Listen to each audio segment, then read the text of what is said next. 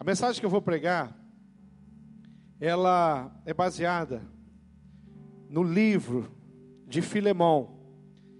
Uma história linda de perdão que o livro de Filemão traz. Nós vamos ler. Nós vamos ler um livro inteiro da Bíblia hoje no culto, o livro de Filemão. E,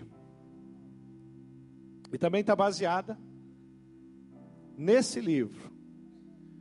O livro chamado Passado Apagado, do pastor Roberto Silvado. O livro fala de perdão. É, esse livro é um livro que fala sobre a verdade.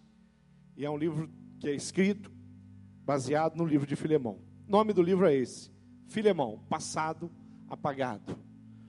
Esse livro, durante esse mês, ele vai estar sendo vendido num preço especial e eu quero desafiar você a comprar esse livro e ler. Nós estamos, o, o preço desse livro aqui é 15 reais. Nós vamos vender durante esse mês apenas por 5 reais. É só para você ter mesmo. Ler esse livro e crescer através daquilo que essa história tem para a sua vida. Abra sua Bíblia lá no livro de Filemão. Novo Testamento, mais para o final lá da sua Bíblia, você encontra o livro de Filemão. Filemão tem um único capítulo. Então não é nem usual a gente dizer Filemão capítulo 1, porque só tem um. Então é Filemão, você já começa no versículo 1, que é uma saudação do apóstolo Paulo. E esse livro tem uma história que com certeza vai trazer algo precioso para o seu coração. Vamos ler esse livro? Vamos, você abriu a sua Bíblia? Filemão, a partir do versículo 1 diz: Eu, Paulo, prisioneiro por causa de Cristo Jesus, junto com o irmão Timóteo, escrevo a você, Filemão, nosso amigo e companheiro de trabalho, e à igreja que se reúne em sua casa. Esta carta vai também para nossa irmã Áfia e para Arquipo, nosso companheiro de lutas. Que a graça e a paz de Deus, o nosso Pai, e do nosso Senhor Jesus Cristo estejam com vocês. Meu caro Filemão, sempre que eu oro, lembro de você e agradeço ao meu Deus, porque tenho ouvido falar do seu amor por todo o povo de Deus e da fé que você tem no Senhor Jesus peço a Deus que a fé que une você a nós faça com que compreendamos mais profundamente todas as bênçãos que temos recebido na nossa vida. Por estarmos unidos com Cristo, meu caro irmão, o seu amor tem me dado grande alegria e muita coragem, pois você tem animado o coração de todo o povo de Deus. Por isso, como seu irmão em Cristo, eu sei, que, eu sei que tenho o direito de exigir o que você deve fazer, mas o amor que tenho por você me obriga a lhe fazer apenas um pedido, e faço isso, embora eu seja Paulo, o representante de Cristo Jesus, e agora também prisioneiro por causa dele. Portanto, eu lhe faço um pedido em favor de Onésimo que é o meu filho, por estarmos unidos com Cristo, pois enquanto eu estava na cadeia, tornei-me o pai espiritual dele. Antes ele era inútil para você, mas agora útil para você e também para mim. Eu estou mandando Onésimo de volta para você, e com ele vai o meu coração. Gostaria de obrigá-lo a ficar aqui comigo enquanto estou nesta cadeia, por causa do Evangelho, a fim de que ele me ajudasse em, em seu lugar. Porém, não vou fazer nada sem a aprovação de você, para que o favor que eu lhe estou pedindo não seja feito por obrigação, mas por sua livre vontade. Pode ser que Onésimo tenha sido afastado de você por algum tempo, a fim de que você o tenha de volta para sempre. Pois agora ele não é mais um escravo, porém, muito mais do que isso, é um querido irmão em Cristo. De fato, para mim, ele é muito querido, e para você agora, ele é mais querido ainda, não só como escravo, mas também como irmão no Senhor. Por isso, se você me considera seu companheiro de trabalho, receba Onésimo de volta, como se estivesse recebendo a mim mesmo. Se ele deu algum prejuízo a você, ou lhe deve alguma coisa, ponha isso na minha conta. Aqui com a minha própria mão escrevo isto. Eu, Paulo, pagarei tudo. É claro que não preciso fazer com que você lembre que me deve a sua própria vida. Portanto, meu irmão, me faça esse favor por causa do Senhor. Anime o meu coração como irmão em Cristo. Ao escrever isso, estou certo de que você vai fazer o que lhe estou pedindo e sei até que você fará ainda mais. Peço também que prepare um quarto para mim, pois espero que Deus responda às orações de todos vocês e me deixe ir outra vez até aí. Epáfras, o irmão que está na cadeia comigo por causa de Cristo Jesus, envia saudações a você. Marcos, Aristarco, Demas e Lucas, meus companheiros de trabalho, também enviam saudações. Bênção, que a graça do Senhor Jesus Cristo esteja com você. Querido, nós temos uma história muito interessante. O apóstolo Paulo estava preso.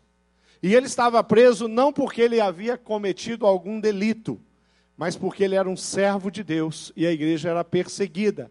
Provavelmente foi encontrado pregando a palavra de Deus, prova provavelmente foi denunciado por alguém como um cristão, um servo de Deus, e isso o coloca é, lá numa cadeia.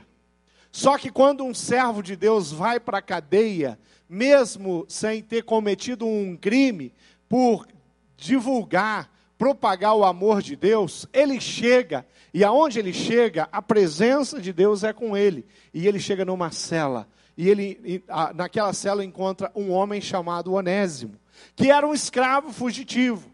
Esse escravo fugitivo chamado Onésimo deve ter aprontado alguma. Provavelmente ele deve, ele, com certeza, a, a própria história diz que ele é, que ele foge e ele vai, então ele está preso. Provavelmente ele tenha roubado a Filemão, provavelmente ele tenha feito alguma coisa grave, por isso ele estava naquela condição e ele estava preso. Nós temos um homem de Deus chamado Paulo. Nós temos um homem que tem sérios problemas em sua história, chamado Onésimo. E nós temos um Deus de amor que pega a história de um homem miserável e transforma a história dele. Quando nós observamos e olhamos, é, nós percebemos que Paulo não é, eu não vejo como uma simples coincidência a maneira como Deus coloca que Paulo vai parar ao lado desse homem numa cela. Mas eu vejo Deus levando, sim, Paulo até aquela cela. Porque ele poderia estar preso em tantos lugares. Ele poderia estar num, num, num, processo de isolamento, quem sabe numa solitária, mas não, Deus o coloca em contato com aquele homem que precisava receber a palavra de Deus. Onésimo, que tinha um passado complicado, é visitado por Deus dentro de uma cela. Você entende isso? Você consegue compreender que em momentos muito complicados da sua vida, Deus se manifesta e ele vai até você?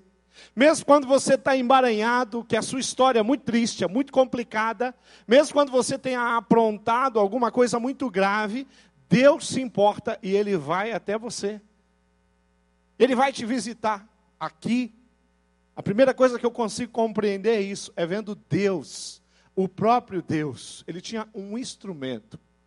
Um instrumento. Se você ler e aprender um pouquinho sobre a história de, de, de Paulo, Deus numa conversa com Ananias, ele vai falar: Esse é para mim um instrumento escolhido. Deus tem um instrumento chamado Paulo. E Deus coloca ao lado de um prisioneiro numa cadeia, numa cela.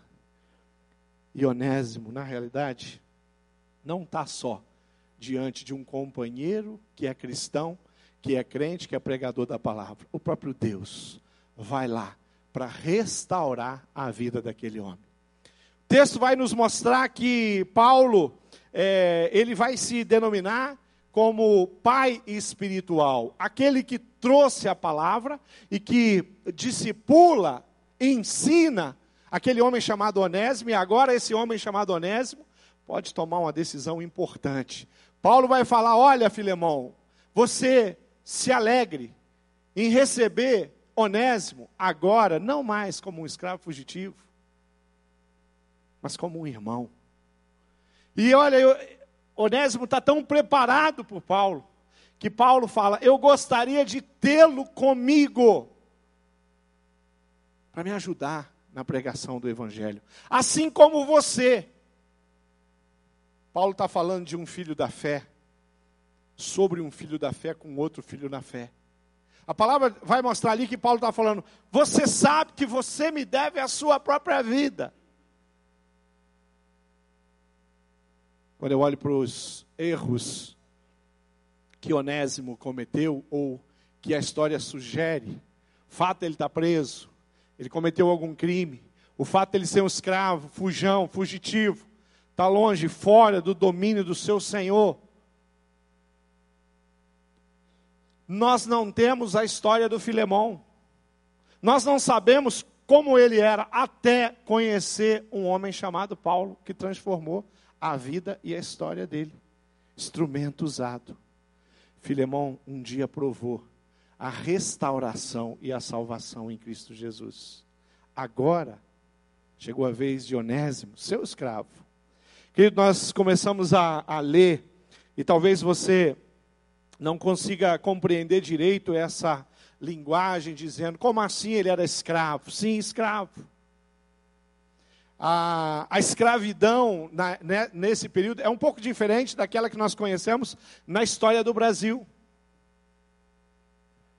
A escravidão de um homem naquele contexto, provavelmente ele tinha dívidas impagáveis, que ele não tinha condição de sanar, e, e ele passa a servir o seu credor. Lá no Antigo Testamento, lá na história de Eliseu, você vê uma, uma, uma mulher desesperada e ela tem, o, o, o, ela tem um filho, mas o que, que acontece? Ela não tem recursos, seu marido havia falecido e esse homem é, devia muito dinheiro para aquele credor que vem cobrá-la e ela não tem como pagar.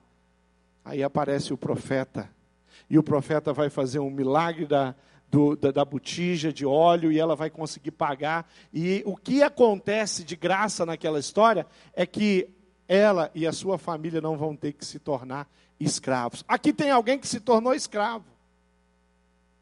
Começa a pertencer.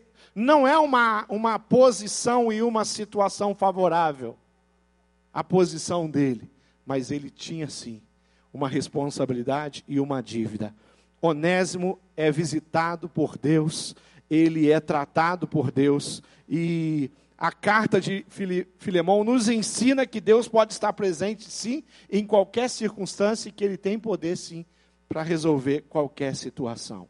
Quando nós olhamos para a situação de, de Onésimo, nós vamos perceber que a, o, o passado era, sim, um grande problema para ele. Como para mim o passado já foi um grande problema.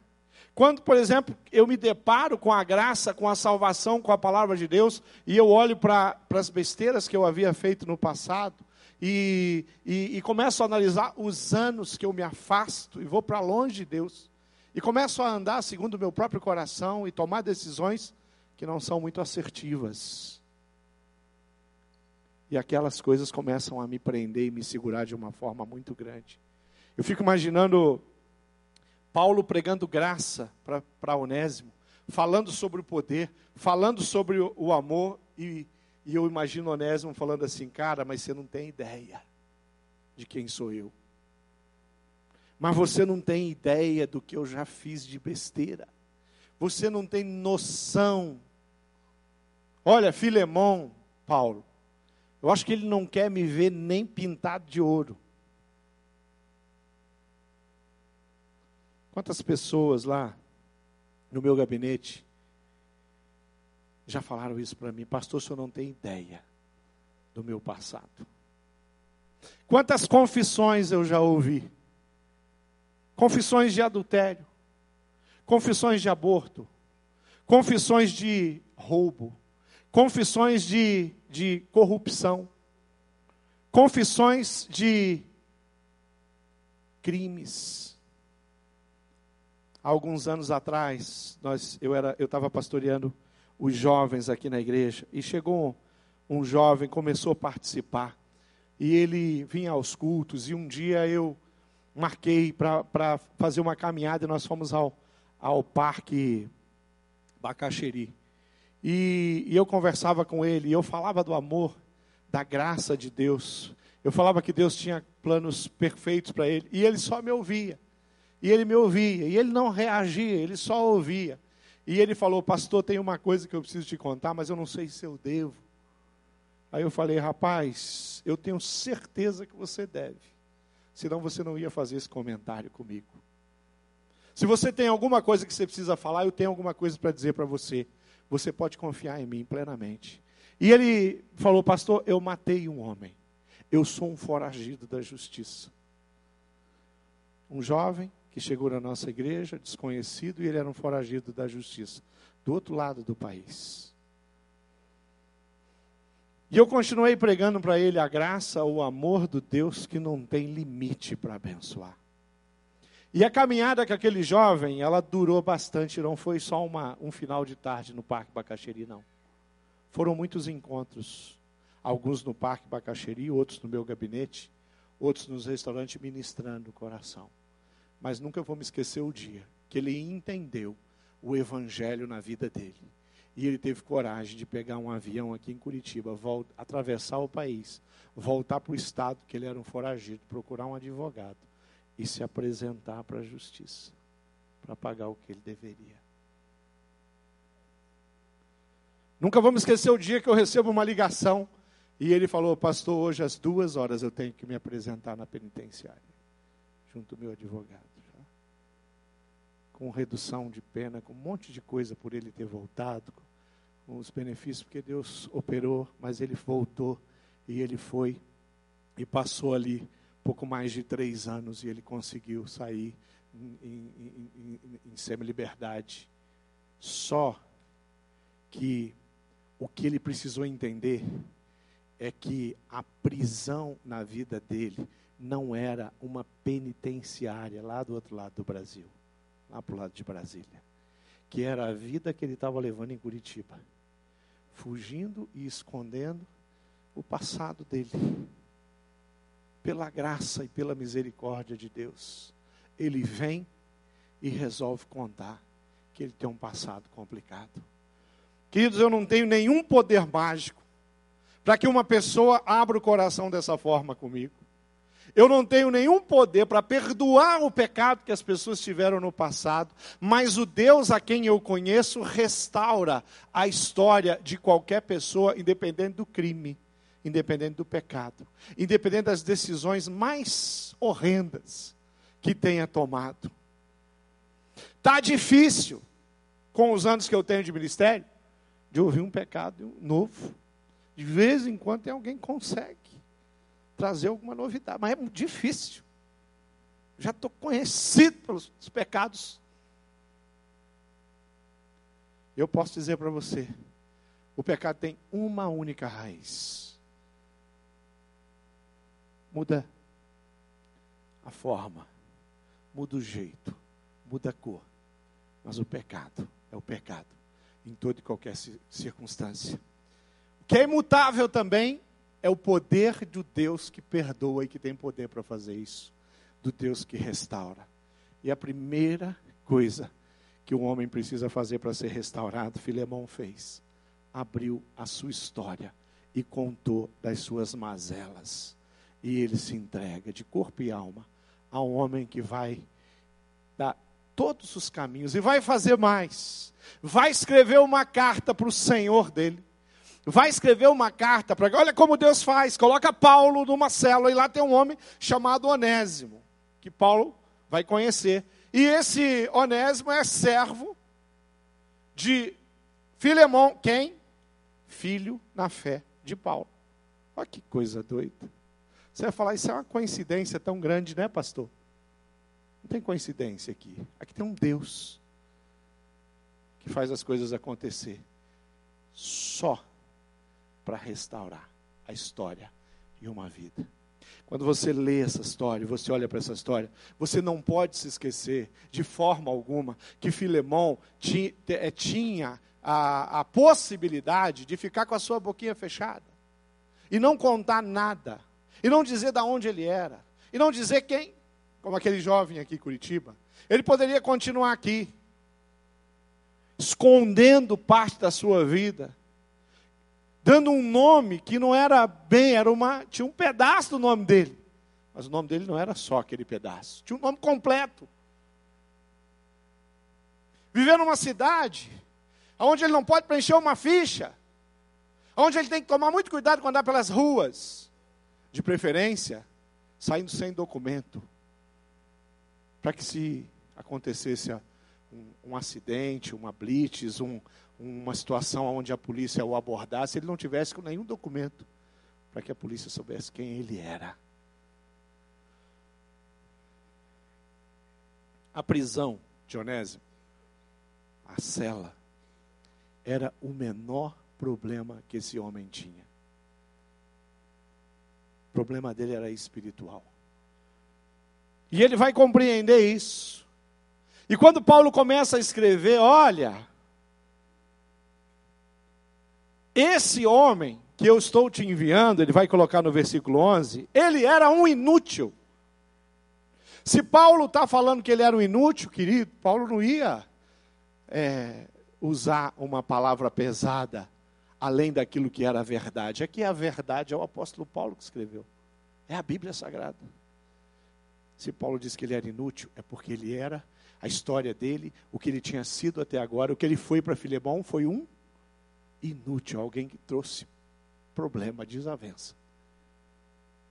Mas Paulo fala, atualmente, porém, agora, Filemão, é útil, não só a ti, mas também a mim. Não há causa perdida para Deus. Não há homem inútil que Deus não possa transformar em útil. Sabe que o significado da palavra onésimo é inútil. Jamais nós devemos duvidar ou limitar o poder de Deus, independente da nossa história. Às vezes eu olho para o meu passado e o meu passado ele está sempre lá me condenando. Quando eu estou dirigindo meu carro, o que eu tenho diante de mim. Olhando para frente, no para-brisas, eu consigo ver tudo. Eu consigo, se tiver um cachorro na rua, eu, eu vou diminuir, eu vou desviar para não atropelar o cachorro. Se tiver um motoqueiro mais lento, eu vou reduzir a minha velocidade. Se tem um caminhão, eu vou me portar, eu vou ultrapassar, eu vou ficar na minha, vou manter, de tudo que está na minha frente, eu eu estou vendo, está lá. Isso me possibilita dirigir, isso me possibilita chegar aonde eu quero chegar. Está tudo na minha frente. E eu estou andando para onde? Para frente. Você anda de ré pela cidade? Vou de ré. De repente alguém fala para você, se você for de ré, economiza combustível. Gasta mais. Mas vai que você pensa que economiza, você vai querer andar de ré. Não, não dá. Você anda para frente, mas o carro que você anda para frente tem um retrovisor. Só que o retrovisor é pequenininho. E o para-brisa é enorme. O para-brisa me mostra tudo que está na minha frente. E o retrovisor me dá uma ideia do que tem atrás. Eu não consigo olhar os prédios, as casas, o cachorro, o motoqueiro, o caminhão, é, a rua, a avenida, a calçada no meu retrovisor. Eu posso até ver tudo isso no meu para-brisas. Retrovisor é importante. Olha, conselho Nunca tire o retrovisor do seu carro, ele vai fazer falta. Mas, querido, não ande descosta. Não fique olhando para o passado.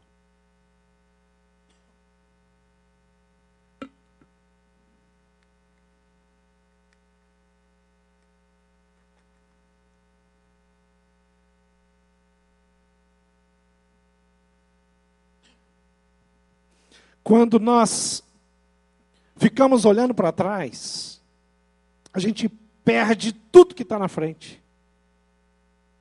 Tem um universo na minha frente, mas eu não vejo, querido. Por quê? Porque eu estou olhando para trás.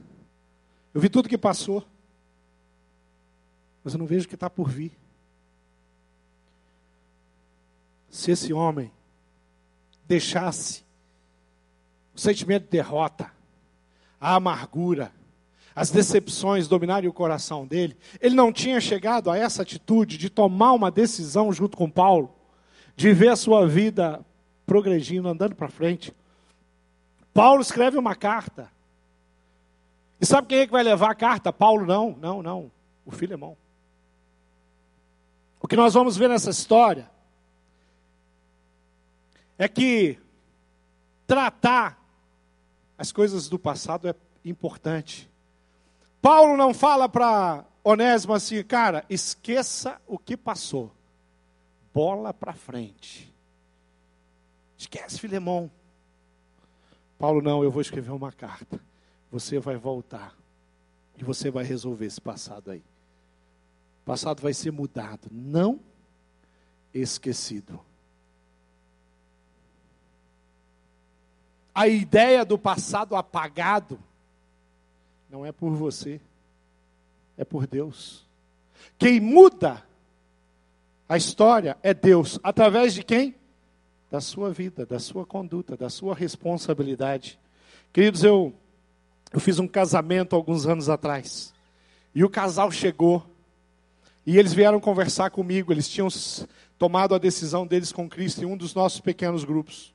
E eles chegaram e falaram: Olha, pastor, a gente gosta de ouvir o Senhor e nós vamos nos casar e nós queríamos que o senhor fizesse o nosso casamento. Aí eu falei, fantástico, perfeito, vamos marcar um horário. Eu quero conhecer vocês. Marcamos um horário. Aquele casal tinha dois filhos adolescentes. Mas ela já tinha mais de 40 anos. 43 anos de idade. E ele tinha 64 anos. Eles tinham uma diferença de idade. Tranquilo, nenhum problema com isso. Vamos lá, vamos nos conhecer. Como vocês se conheceram? Quanto tempo vocês estão juntos? Eles têm dois filhos adolescentes. É um casal, é uma família, uma casa, um endereço. Estão muitos anos morando junto, ok? E eles se converteram em um dos nossos pequenos grupos e entenderam o valor do casamento. E eles querem acertar essa situação. Quem sabe a sua. Alguns aqui que eu conheço fizeram isso. Acertaram a sua condição. Mas preste atenção nessa história. Eu falei, aonde vocês se conheceram? Pastor, a gente trabalhava junto. Ah, conheceram no trabalho? Sim. Ela era minha secretária. Ok? Então você conhece, ele conheceu a secretária, 20 anos mais jovem que ele.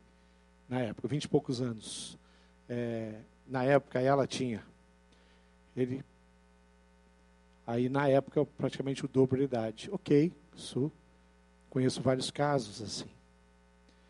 Aí eu falei assim: por um acaso, quando vocês se conheceram, você era casado? Sim, pastor. Mas o meu casamento, pastor, era muito complicado, nós estávamos numa situação muito delicada. Ah, eu imagino. Você nem devia mais dormir com a sua esposa, né? Sim, eu conheço essa história.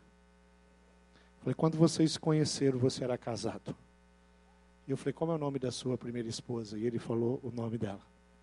E eu falei, eu queria que vocês entendessem uma coisa. Tem um passado mal resolvido na vida de vocês. E eu quero abençoar o casamento de vocês. Mas não vai ser tão simples assim. Nós temos um caminho a trilhar. E queridos, eu falei, se vocês entenderem o que Deus tem de graça para derramar sobre a vida de vocês agora, vocês vão seguir os meus conselhos. E pela graça do Senhor, aquele casal resolveu fazer isso. Ouvir os meus conselhos.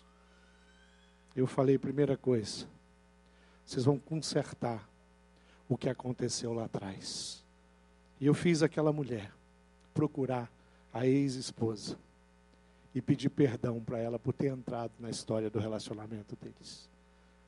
A esposa, a primeira esposa estava tá casada também hoje, vivendo a vida dela, construiu essas coisas, são águas passadas. Mas não quando a gente quer restaurar alguma coisa com Deus. E eu falei, e ela falou, pastor, eu acho que ela não vai querer me receber. E eu falei para ela, eu acho que Deus pode entrar nessa história e ela vai te receber e nós vamos orar. E dito e feito, eu conheço meu Deus. Ele fez o contato com a ex-esposa. Falou o nome da esposa, ela quer e precisa conversar contigo. E elas tiveram um encontro. E ela se apresentou e falou: se eu tivesse a fé e o conhecimento da palavra que eu tenho hoje, a história teria sido diferente. Eu não teria entrado no seu casamento. E ela pede perdão para aquela mulher, que já está casada e já tem a família dela. Aquela mulher coloca algumas coisas e, e quem sabe, informa, se é que essa não entendeu, alguns sofrimentos que ela teve lá atrás. Mas no final da conversa ela fala assim: Eu te perdoo, toca a sua vida, vai embora. Acabou a conversa. Ela encarou. Bom, isso foi ela. Para ele, tarefa era um pouquinho mais complicada. Primeiro casamento, dois filhos. Você vai encarar os seus filhos. E você vai pedir perdão pelos dois filhos, por ter abandonado a casa deles, para ir viver com outra mulher. Porque eles ficaram sem um pai dentro da casa deles. Você vai pedir perdão para sua primeira esposa, por ter traído ela. Ok? Tarefa cumprida. Ele faz isso. Os filhos perdoam ele pelo passado, pelas histórias, pelos sofrimentos, pelas perdas, pelas ausências, pela aquela, pela aquela lista tão grande de, de maldições que um divórcio causa em qualquer família, em qualquer adolescente, em qualquer criança, em adulto, em filho casado, porque o divórcio é alguma coisa que complica mesmo. Se fosse bom, a Bíblia não dizia que Deus odeia o divórcio. Mas preste atenção. Eu falei, vai lá, pede perdão para os seus filhos e pede perdão para sua ex-esposa. E diga a ela que você, se você tivesse a fé que você tem e o conhecimento da palavra que você está buscando hoje, a sua história seria diferente. Você teria dobrado o seu joelho como sacerdote e buscado a restauração do seu casamento. Não a infidelidade, não a traição. Isso aconteceu também. Depois que isso aconteceu, eu falei: agora eu quero que você faça uma reunião esse pastor aqui é meio exigente. Faça uma reunião em casa. E vocês vão testemunhar para os dois filhos adolescentes de vocês. E vocês, vai, vocês vão pedir, pedir perdão pela maneira como a relação, por vocês estarem hoje resolvendo uma questão. E, e eles conhecem essa história, conhece, claro que conhece. E vocês vão dizer, olhar nos olhos desses dois meninos, desses dois adolescentes, e vai dizer para eles que tudo que você não deseja é que o que aconteceu na história de vocês aconteça na história deles. Tiveram essa reunião. E aí eu pude fazer aquele casamento. Estão prosperando, estão crescendo. Hoje os adolescentes já são jovens, estão prosperando, estão crescendo. Porque Deus é um Deus que restaura a história das pessoas. Dá uma segunda chance, sim. Agora, se nós somos levianos com a palavra, nós pegamos o nosso passado e falamos, não importa. Então eu olho para o passado e falo assim: ah, no passado eu machuquei a Esther. Ah, mas não importa. Passado, agora o importante é que agora eu sou um novo homem, viu, Esther? Mudado. Deus mudou a minha história. Eu vou tocar para frente. Não. A hora que eu tenho essa convicção que Deus falou no meu coração, Márcio, você machucou Esther.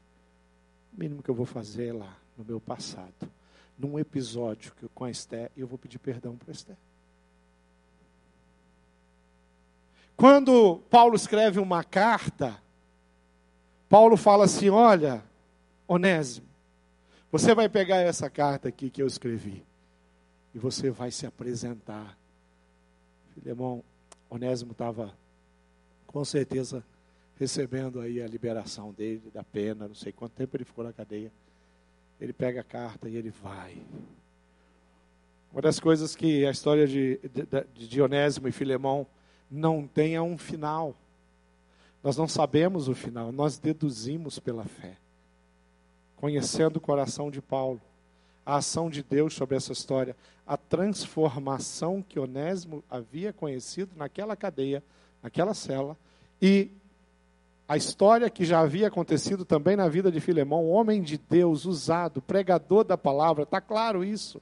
Alguém que labutava com Paulo. Eu posso imaginar o encontro, o perdão de Filemão sobre a vida do Onésimo. Paulo fala agora: eu não quero que você receba ele mais como escravo, mas como um irmão. Não mais como um inútil, mas agora como útil.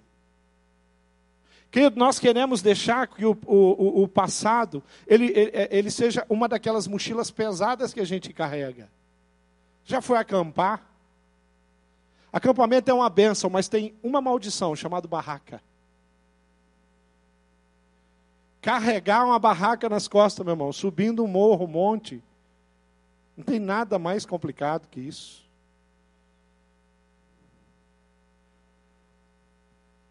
Onésimo tinha uma barraca nas costas dele. Ele estava subindo uma montanha. Mas ele encontra um Deus que fala: vamos resolver isso aí. Vamos, vamos aliviar essa bagagem. Jesus fala assim: vem a mim, você que está cansado, está oprimido, está sobrecarregado, está destruído, que eu vou pegar a sua carga e eu vou levar. A carta que Filemão recebe, ela não é escrita por Paulo, não. Ela é escrita pelo próprio Deus, através do punho de Paulo. A vida desse homem chamado Onésimo não era uma, um papel em branco, não. Era mais ou menos isso aqui, ó. Aí eles começam a abrir. Ele começa a abrir, Paulo, na instrumentalidade, usado por Deus, começa a acertar. Ele começa a alisar, assim, ó, a vida de Filemão, sabe? Bem aqui no coração de Paulo. Filemão é tratado. E ele começa a tomar forma de novo. O retrovisor na vida de Filemão, ele entra em cena agora. Agora entra em cena.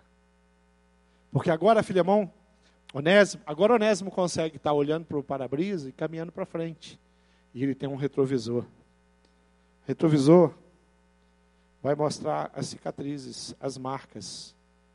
Aquela história nunca mais vai, vai sair da sua vida, nunca vai, vai deixar de ser tua. Só que vai parar de fazer uma coisa: vai parar de ferir, vai parar de machucar você, vai parar de apunhalar você, vai parar de alfinetar você. Vai deixar de ser um peso para ser o quê? Para ser um testemunho. Agora, Onésimo está pregando a palavra, ele está ministrando, ele está contando para a própria família dele como que Deus pegou ele numa cela, arrebentado, e mudou a história dele. Agora ele está falando para os outros escravos, ele está contando. Agora a família, quem sabe ele chegou, quem sabe a, uma das suspeitas aqui no início do texto é que é, Paulo manda recomendação para Áfia Historiadores ali acham que Áfia era a esposa de Filemão. Quem sabe, Filemão está lendo a carta, Onésimo está ali, esperando ele terminar de ler a carta que Paulo escreveu para ele.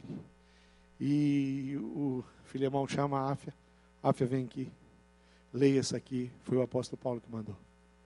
E ela lê, e a Áfia olha desconfiada, fala: será que nós vamos confiar nesse traste de novo?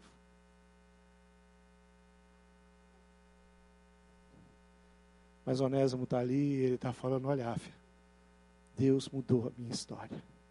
E tudo que eu preciso de você, Filemão, de você, Áfia, é mais uma oportunidade para mostrar quem eu sou de fato, encarando a sua realidade.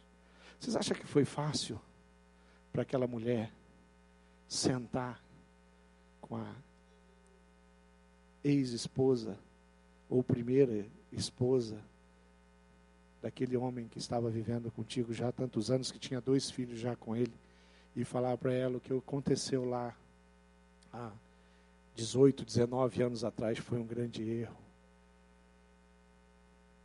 Eu me envolver com o seu marido foi um grande erro. Eu me envolver sexualmente com o seu esposo foi um grande erro. Foi porque eu não tinha princípios da palavra de Deus no meu coração. Você acha que foi fácil? Será que o que, que Filemão pensava no, no caminho de volta? Ele falando: Ah, Jesus, só o Senhor para quietar o coração do Filemão. Só o Senhor para fazer ele ouvir as mensagens, a mensagem que Paulo está escrevendo para ele. E quem sabe ainda no início da sua caminhada ele falou: Olha, Deus, eu confio em Paulo. E ele é um homem de Deus. E eu creio no Senhor, porque Paulo tem me ensinado isso, a confiar no Senhor. Porque ele poderia ter desistido no final. Ele falou: Vou lá resolver essa questão. Não, vamos fazer o seguinte: Vamos esquecer isso. Não vai dar certo. Não vai funcionar. Não vai funcionar. Ele não vai acreditar. Ele não vai me dar uma chance. Isso só vai me complicar. Sabe o que, é que eu vou fazer? Fugir de novo. Quem sabe você está nessa etapa, fugindo de novo. Quem sabe você está na etapa onde você deixa o seu passado te consumir. Quem sabe você está naquela etapa que de vez em quando você perde uma noite por causa do passado. Quem sabe você vive naquela etapa em que todas as vezes que você olha para o passado, você fala: Ah, se eu pudesse voltar. Então volta, querido. Procure ajuda e volta. Tem alguma coisa para consertar? Conserta. Confia. Deixa Deus conduzir a sua vida. Ah, assim, uma necessidade de acertar as pendências com sabedoria, com a ajuda não aconselho nem você fazer isso sozinho, eu aconselho você buscar ajuda para pastor. Eu tenho umas coisas para resolver.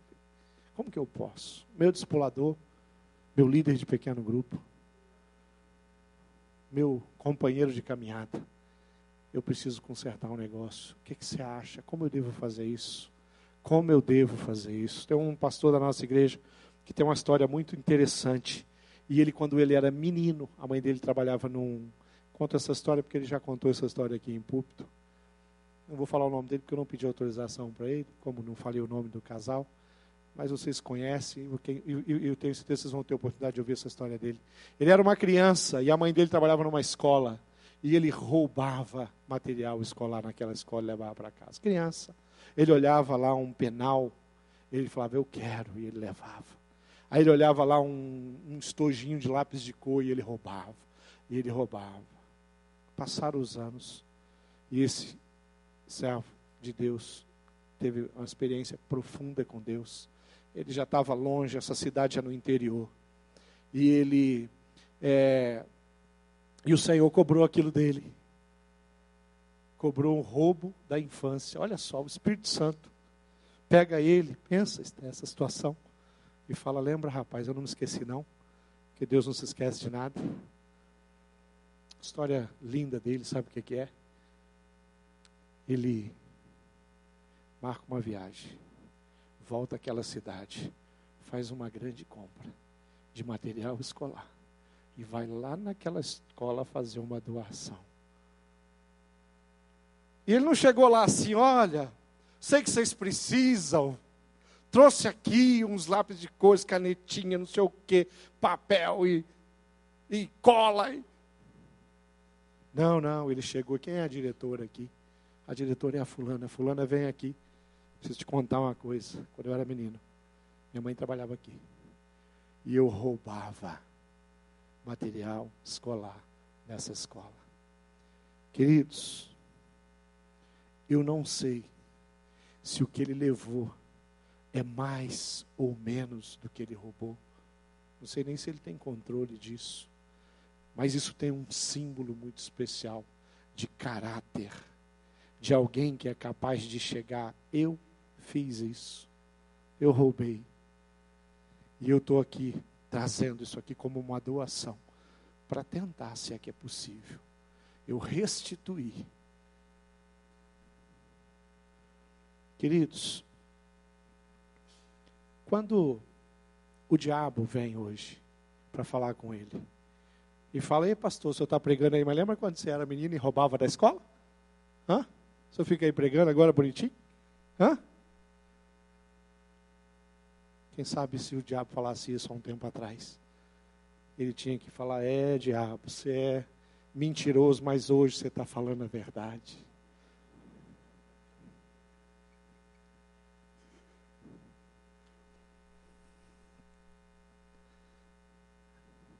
Ele pode falar: Olha, Satanás, deixa eu te dizer uma coisa. Eu fiz isso, minha natureza pecaminosa. Mas eu voltei lá. E eu restituí. E o meu Deus quitou a dívida e me perdoou. pode, pode sumir daqui infeliz. Vá para o inferno, Satanás.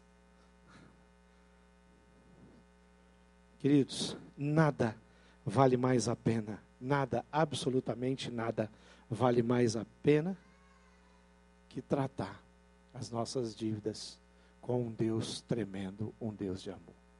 Nada vale mais a pena que ir até uma pessoa que nós temos uma dívida e negociar. Nada vale mais a pena do que ir até uma pessoa e pedir perdão para ela. Nada vale mais a pena do que fazer com que Satanás não tenha nas mãos uma, uma promissória assinada por você. Nada vale mais a pena que você falar, Satanás, cai fora. Você está com um jornal velho, querido. Você não está com a última notícia, não. Essa notícia que você está aí já era. Essa notícia não vale mais. Tem uma notícia nova aí em cima dessa aí. E o nome dessa notícia chama Jesus Cristo. Restauração, transformação, mudança de caráter. O que Onésimo vai provar é a excelência do Evangelho. Olha só esse texto. Pode ser que Onésimo tenha sido afastado de você por algum tempo, a fim de que você o tenha de volta para sempre. O tenha de volta e para sempre. Olha só isso. Pois agora ele não é mais um escravo, porém, muito mais que isso. É um querido irmão em Cristo, transformado, lavado.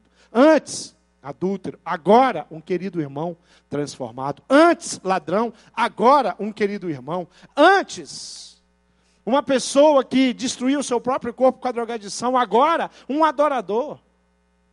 Antes, um promíscuo, viciado em pornografia. Hoje, alguém que ajuda as pessoas a abandonar o vício da pornografia. Um discipulador. Que coisa fantástica é isso aqui.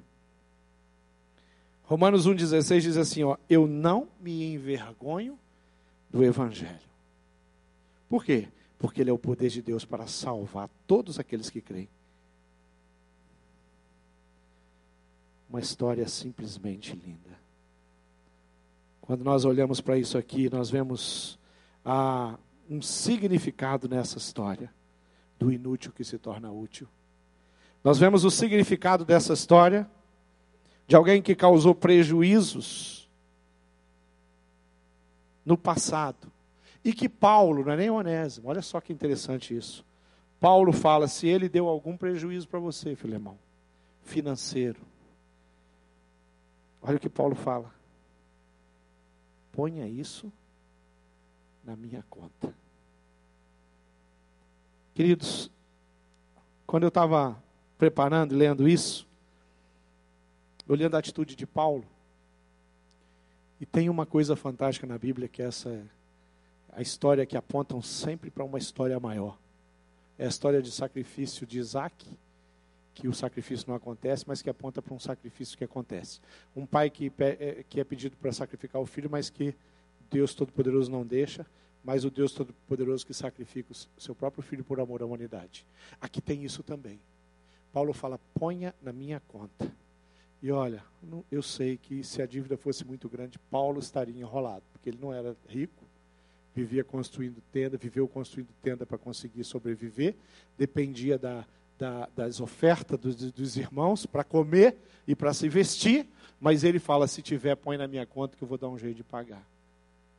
Só que tem um que tem todo o poder, que é dono de ouro e da prata, que falou assim: põe na minha conta, na cruz do Calvário, Jesus Cristo.